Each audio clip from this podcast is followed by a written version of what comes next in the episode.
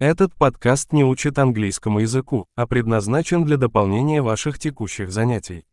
Важным компонентом изучения языка является подвергание вашего мозга огромному количеству языка, и это простая цель этого подкаста.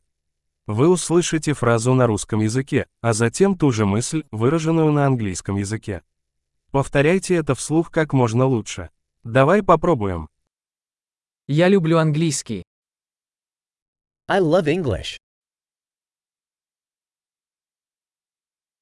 Большой. Как вы, возможно, уже заметили, для создания звука мы используем современную технологию синтеза речи. Это позволяет быстро выпускать новые эпизоды и исследовать больше тем, от практических до философских и флирта. Если вы изучаете языки, отличные от английского, найдите другие наши подкасты. Название такое же, как ускоритель изучения английского языка, но с другим названием языка. Удачного изучения языка!